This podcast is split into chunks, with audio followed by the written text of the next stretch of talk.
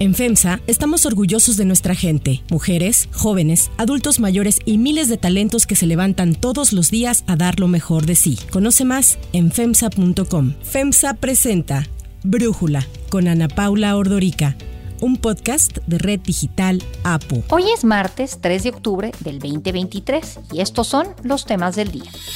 Detienen en Israel a Andrés Roemer, escritor y exdiplomático acusado de abuso sexual en México. Grupos antivacunas cuestionan el Nobel de Medicina otorgado a los pioneros de las tecnologías de ARN mensajero que dio pie a las vacunas contra COVID.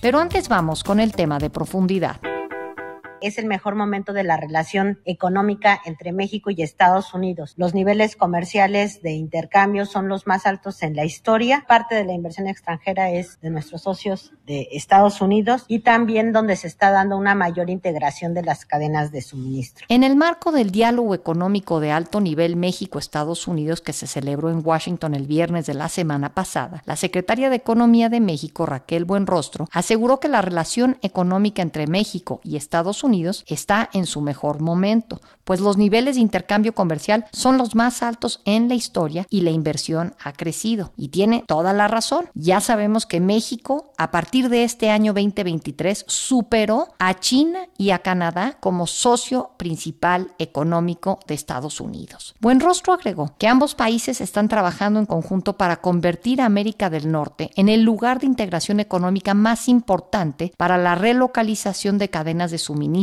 e impulsar el crecimiento en áreas como la electromovilidad, energías limpias, dispositivos médicos y semiconductores. A la reunión también acudió la secretaria de Relaciones Exteriores Alicia Bárcena y por parte de Estados Unidos participó el secretario de Estado Anthony Blinken, la secretaria de Comercio Gina Raimondo y la representante comercial Catherine Tai. Durante la cumbre, Blinken informó sobre un nuevo plan de acción conjunta en materia de semiconductores en un momento en que Estados Unidos busca reducir su dependencia de China en materia de tecnología crítica. Además, Blinken señaló que se habló de los esfuerzos para mejorar los tiempos de espera de las mercancías que cruzan la frontera y abordar las causas del aumento tan importante que se ha dado en la migración, un tema que continuará siendo importante y discutido con México esta semana durante la reunión de alto nivel en materia de seguridad que se celebrará en la Ciudad de México este jueves. El secretario de Estado Anthony Blinken, el secretario de Seguridad Nacional de Estados Unidos Alejandro Mayorkas, el fiscal general de Estados Unidos Merrick Garland y la asesora de Seguridad Nacional de la Casa Blanca Liz Sherwood Randall, junto con otros altos funcionarios del gobierno estadounidense, estarán de visita en México para un diálogo bilateral con sus homólogos mexicanos. Y es que Estados Unidos busca presionar a México para acelerar los esfuerzos que logren reducir el número de personas que cruzan ilegalmente legalmente la frontera entre los dos países. Actualmente se vive una de las crisis más graves en la materia. Tan solo en agosto, Estados Unidos interceptó a más de 180 mil migrantes en los puertos de entrada sin documentos, creando emergencias presupuestales en muchas de las principales ciudades santuario estadounidenses. Si bien el presidente Andrés Manuel López Obrador ha reconocido el trabajo del gobierno de Biden al otorgar más de 400 mil visas de trabajo a migrantes, indicó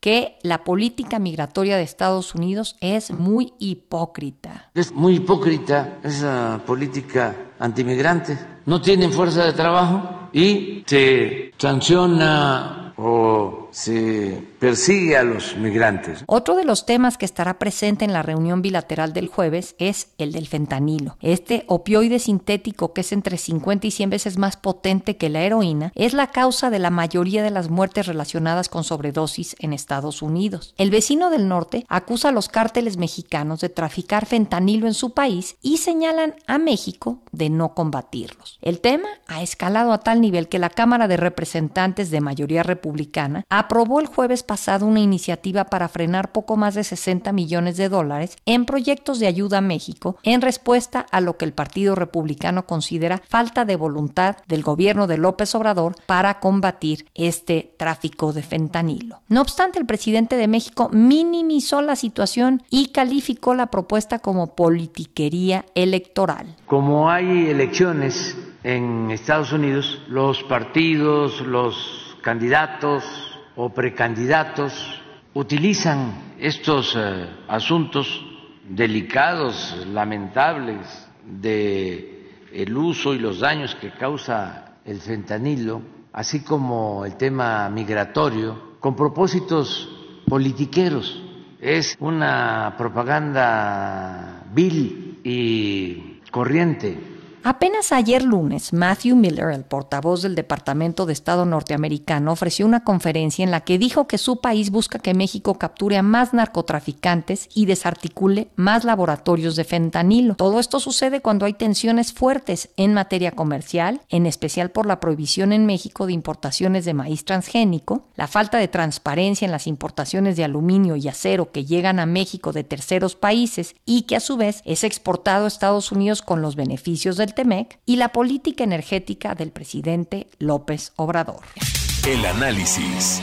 Para profundizar más en el tema, le agradezco a Enrique Perret, internacionalista, experto en la relación México-Estados Unidos y director de la US Mexico Foundation, platicar con nosotros. Enrique, pues esta semana es me parece que es muy interesante eh, para la relación eh, bilateral. Entiendo que ahorita si nos quieres platicar del North Capitals Forum también incluye a Canadá, pero hablo de la bilateral porque pues viene Blinken, viene Raimondo, viene Mary Garland, en fin, hay una comitiva muy importante del gobierno de Biden visitando México para hablar de temas de seguridad. Ya se habló del tema económico. ¿Qué nos puedes decir de todo esto? Y totalmente, Ana Paula la verdad es que si nos vamos a una semana atrás, la semana pasada, también estuvo la canciller Alicia Bárcena en Washington, la secretaria Raquel Buenrostro, fue este diálogo económico de alto nivel, que es este pues, pues eso es un, es un grupo de trabajo que se crea desde el presidente Obama, luego hubo un periodo en el que no se llevó a cabo durante la gestión del presidente Donald Trump. Y luego se retoma ahora con el presidente Joe Biden y el presidente López Obrador, que son grupos de trabajo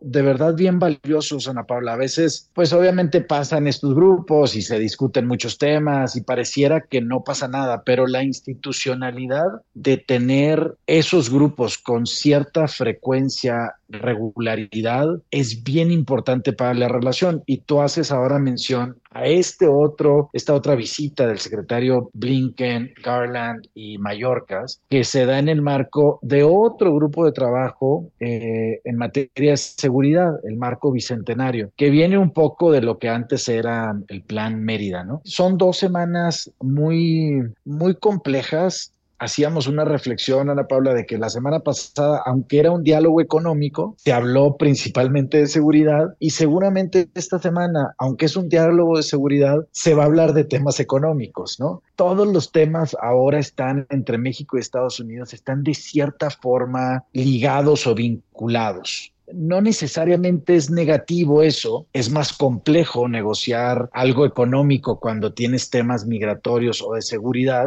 a negociarlos pues, de manera independiente como sucedía antes. Pero, pero bueno, es lo que tenemos hoy en día, una relación compleja en materia de seguridad de ambos lados, compleja en materia migratoria de ambos lados, con un sistema migratorio en Estados Unidos bastante, y dicho por ellos, no lo digo yo, quebrado, roto. Vaya, esperamos, yo creo que todos esperamos buenas noticias, esperamos cooperación, esperamos acciones concretas de ambos lados. Hay temas en la frontera hoy, Ana Paula, en temas de cruce fronterizo, tanto de temas de carga, como de personas complicado, algunas fronteras incluso que se han detenido, han dejado de operar en algunos días, las empresas están preocupadas y, esperamos ver algunas acciones en ese frente, ¿no? Sí, a mí me parece que dentro de este marco tan complejo en materia migratoria, que no se ha logrado resolver en décadas, creo que se ha ido complicando aún más, ahora tenemos que agregar eh, la ecuación fentanilo, cómo está siendo utilizado políticamente políticamente en Estados Unidos por los republicanos para atacar a México. Quería yo preguntar de tu punto de vista aquí, Enrique, ¿cómo ves que se está dando este debate y qué opinas de las respuestas eh, que ha dado el presidente Andrés Manuel López Obrador al respecto? Bien complejo, Ana Paula, el tema, lo vimos en el debate, como tú lo comentas, una postura más radical que otra. Claro está, le están hablando a sus votantes, a su, pues digamos, a ciertos grupos en los Estados Unidos, aunque es en una etapa electoral y aunque pudiéramos decir que es una narrativa y una retórica política electoral de Estados Unidos, al final del día permea en la gente y eso creo que es lo más preocupante y lo que deberíamos hoy de preocuparnos. Algunas de estas verbalizaciones de los candidatos pues llegan, obviamente llegan a los oídos de la gente, la gente empieza a, consumir eso que en, en, muchos de los casos es, es falso cuando se dice México nos está enviando fentanilo o México está matando a nuestros jóvenes, eso es falso, ¿no? Es como si en México dijéramos Estados Unidos nos envía las armas que abastecen a los carteles. Bueno, también es falso, son grupos organizados, son estos carteles, son el crimen organizado que hoy ya es incluso binacional. Está pues comprobado que la mayoría del fentanilo que pasa de México a Estados Unidos pasa por manos americanas, por ejemplo. Y es, es esa complejidad de empezarnos a echar culpas de aquí para allá, de allá para acá. Por eso también celebro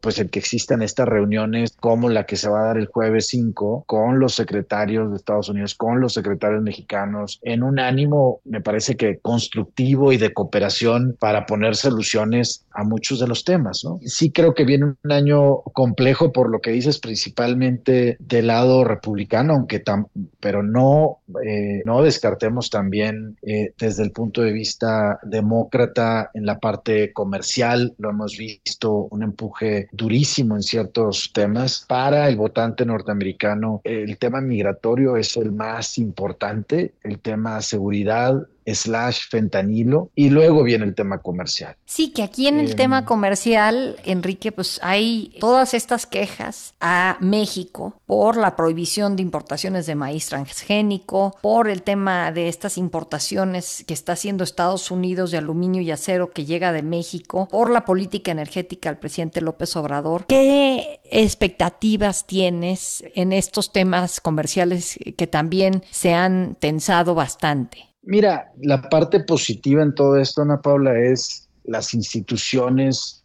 que tenemos en la relación, pues ya no solamente bilateral, sino trilateral, porque en la parte comercial, pues Canadá está involucrado. Y la principal institución que tenemos, obviamente, es el tratado, pero hay, hay otros mecanismos también, digo, dentro del tratado existen ciertos mecanismos, uno de ellos, por ejemplo, una institución es como el, el NatBank, por ejemplo, este banco binacional entre México y Estados Unidos, creo que no se tiene con ningún otro país que pueda invertir en directo en proyectos a lo largo y ancho de la frontera y a lo que voy, Ana Paula, es que existe un marco institucional, un andamiaje institucional que permite resolver estos conflictos. Creo que hasta hoy ha funcionado ese marco hay de un lado y de otro también, así como hay demandas de Estados Unidos hacia México o de Canadá hacia México, también las hay de México hacia Estados Unidos. El ejemplo más claro pues es esta reglas de origen del sector automotriz en el que México, México y Canadá ganaron la demanda contra los Estados Unidos. Estados Unidos no ha implementado esa resolución, digamos. Y lo que esperamos, lo que yo creo que todos esperaríamos es que ese marco institucional te lleve a una solución, pues, benéfica para los dos países y que el tratado continúe y que esos acuerdos no sean un argumento para deshacer una relación comercial. Hoy México y Estados Unidos estamos comercializando casi 800 mil millones de dólares. La relación comercial entre los tres países es de 1.6 trillones de dólares. Como bloque, Norteamérica es sin duda la región más competitiva del mundo y cuando lo ves en algunos sectores como el automotriz, o la futura industria de electromovilidad, aeroespacial, eléctrico electrónico, minería, etcétera, pues es una región súper competitiva gracias a la complementariedad de los tres países que se refleja en ese tratado de libre comercio. Ojalá esta institucionalidad nos permita brincar este momento en el que pues hay algunas diferencias y, y temas complejos como el migratorio, ¿no? Gracias Enrique por este análisis y bueno, pues estaremos muy pendientes de lo que ocurre en el North Capitals Forum esta semana que se lleva su segunda edición en la Ciudad de México, ¿verdad? Es el segundo año que lo hacemos como una plataforma, Ana Paula, de justo eso, es un diálogo con todas las partes. Necesitamos involucrar a más partes, necesitamos involucrar a la academia, a los think tanks, a, jóvenes emprendedores, a fondos de inversión, necesitamos involucrar a las afores, necesitamos involucrar al sector público y al sector privado, necesitamos construir soluciones de todos, ¿no? No, no nada más de ciertos grupos. Y eso es lo que trata de hacer el North Capital Forum. Es un evento para más de 700 tomadores de decisiones en muchas industrias y en muchas temáticas, desde tecnologías de información y AI y robótica hasta temas de seguridad, temas de migración, de refugiados, temas culturales, deportivos, porque también el deporte, también la cultura nos une muchísimo. Ahí tenemos enfrente el Mundial del 2026, necesitamos aprovecharlo como región y eso es lo que queremos exhibir en el North Capital Forum, que sea un diálogo. Ojalá y quienes nos están escuchando aquí en tu audiencia pues puedan seguirnos, puedan ver los paneles eventualmente en nuestra plataforma o aquellos que quieran y puedan ir, pues que, así lo hagan, Ana Paula. Gracias, claro que sí, gracias Enrique. Gracias a ti. Antes de continuar, quiero pedirles que en la plataforma que nos escuchen, ya sea Spotify, Apple Podcast, la que sea su favorita, que por favor nos califiquen, de preferencia con cinco estrellas, y que también compartan el podcast y comenten lo que les gusta, lo que no, lo que sienten que le podemos mejorar. Ahí en Spotify hay la posibilidad de comentar. Todo esto es para que podamos seguir creciendo y ofreciendo el podcast para ustedes sin costo. Hay otras noticias para tomar en cuenta. 1. Andrés Ruemer. La policía israelí detuvo ayer a Andrés Ruemer, escritor y exdiplomático acusado de abuso sexual por decenas de mujeres en México, prófugo en Israel desde el 2021. Ruemer fue arrestado después de que el Departamento Internacional de la Fiscalía Estatal israelí presentara al Tribunal de Distrito de Jerusalén una petición para su extradición ante las múltiples solicitudes que México ha presentado. Ruemer es acusado de abuso sexual agravado y violación después de que a inicios del 2021 más de una decena de mujeres rompieran el silencio y lo acusaran de acoso, abuso sexual y comportamientos inapropiados. La agrupación Periodistas Unidas Mexicanas recopiló más de 60 denuncias. Según lo expuesto por las víctimas, Roemer las citaba en su casa para tratar temas de trabajo y una vez que estaban ahí, la plática cambiaba de sentido y pasaba a insinuaciones sexuales y tocamientos. Así lo relató la bailarina Itzel Schnaz, quien fue la primera mujer en alzar la voz. Me halagaba constantemente, pero después de hacer énfasis en su amor por las bailarinas, empezó a acariciar mis piernas, a masajear mis piernas, a masajear mis piernas cerca de la ingle y a tocar su pene. Tocar y o excitar y o masturbar. A veces hacen falta precisiones y no las tengo para mí fue un poco de todo. México no había recibido respuesta del gobierno israelí a las peticiones de extradición. El año pasado se envió una nueva carta a las autoridades israelíes solicitando directamente su cooperación, a la par que la Interpol emitió una ficha roja para buscarlo y detenerlo. Ahora, la Fiscalía israelí indicó que considera a Roemer extraditable a México por los delitos de violación que se le atribuyen, por lo que formalizó la petición de detención en espera de una decisión final sobre su posible retorno a México. Ayer el presidente Andrés Manuel López Obrador confirmó la detención de Ruemer e indicó que sí sería extraditado. Sin embargo, tras las declaraciones del presidente, la Embajada de Israel en México emitió un comunicado en el que señaló que las autoridades de su país se encontraban trabajando con México sin confirmar que en efecto haya sido acordada esta extradición. 2. Los antivacunas. The Nobel Assembly at Karolinska Institutet has today decided to award the 2023 Nobel Prize in Physiology or Medicine jointly to Katalin Kariko and Drew Weissman for their discoveries concerning nucleoside base modifications that enable the development of effective mRNA vaccines against COVID-19. La bioquímica húngara Katalin Kariko y el investigador estadounidense Drew Weissman recibieron el Premio Nobel de Medicina por sus descubrimientos sobre el ARN mensajero que abrió la vía para el desarrollo de las vacunas contra COVID. Si bien la tecnología premiada data del 2005, las primeras vacunas que utilizaron ARN mensajero fueron las desarrolladas por Pfizer BioNTech y Moderna durante la pandemia. Al elegir a estos investigadores, el Comité del Nobel en Estocolmo rompió con su tradición de reconocer trabajos con varias décadas de trayectoria. Además, desató múltiples críticas de los llamados grupos antivacunas. En redes sociales se leyeron mensajes que cuestionaron cómo un premio Nobel se otorgaba a los pioneros en las vacunas que no evitaron que las personas se infectaran de COVID, pero que sí provocaron la muerte de millones en el mundo. Y es que recordemos que los detractores de las vacunas las consideran una terapia genética experimental.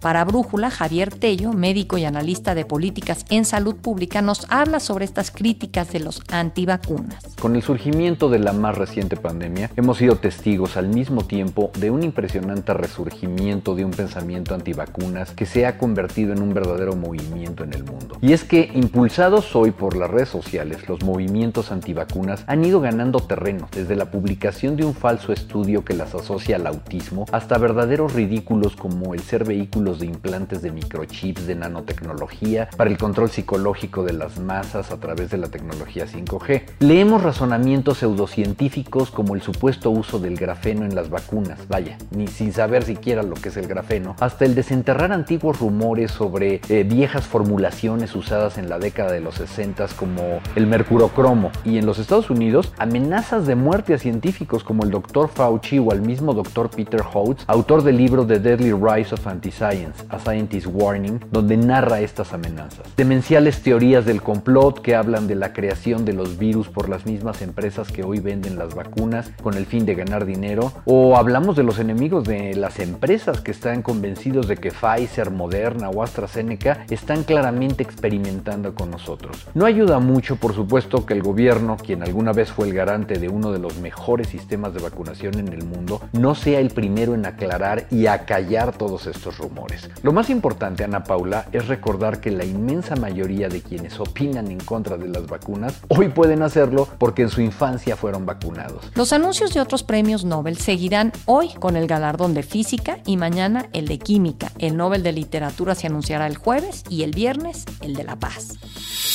Para cerrar el episodio de hoy los dejo con música de Billie Eilish. to float. Now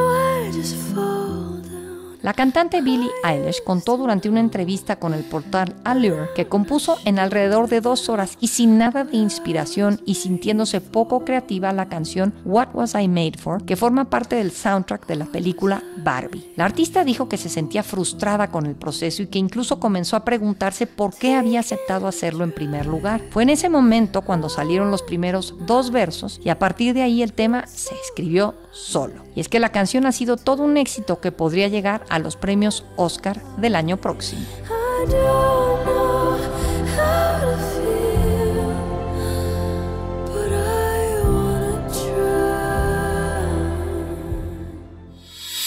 Soy Ana Paula Ordorica. Brújula es una producción de Red Digital APO. En la redacción, Ariadna Villalobos. En la coordinación y redacción, Christopher Chimal. Y en la edición, Cristian Soriano. Los esperamos mañana con la información más importante del día.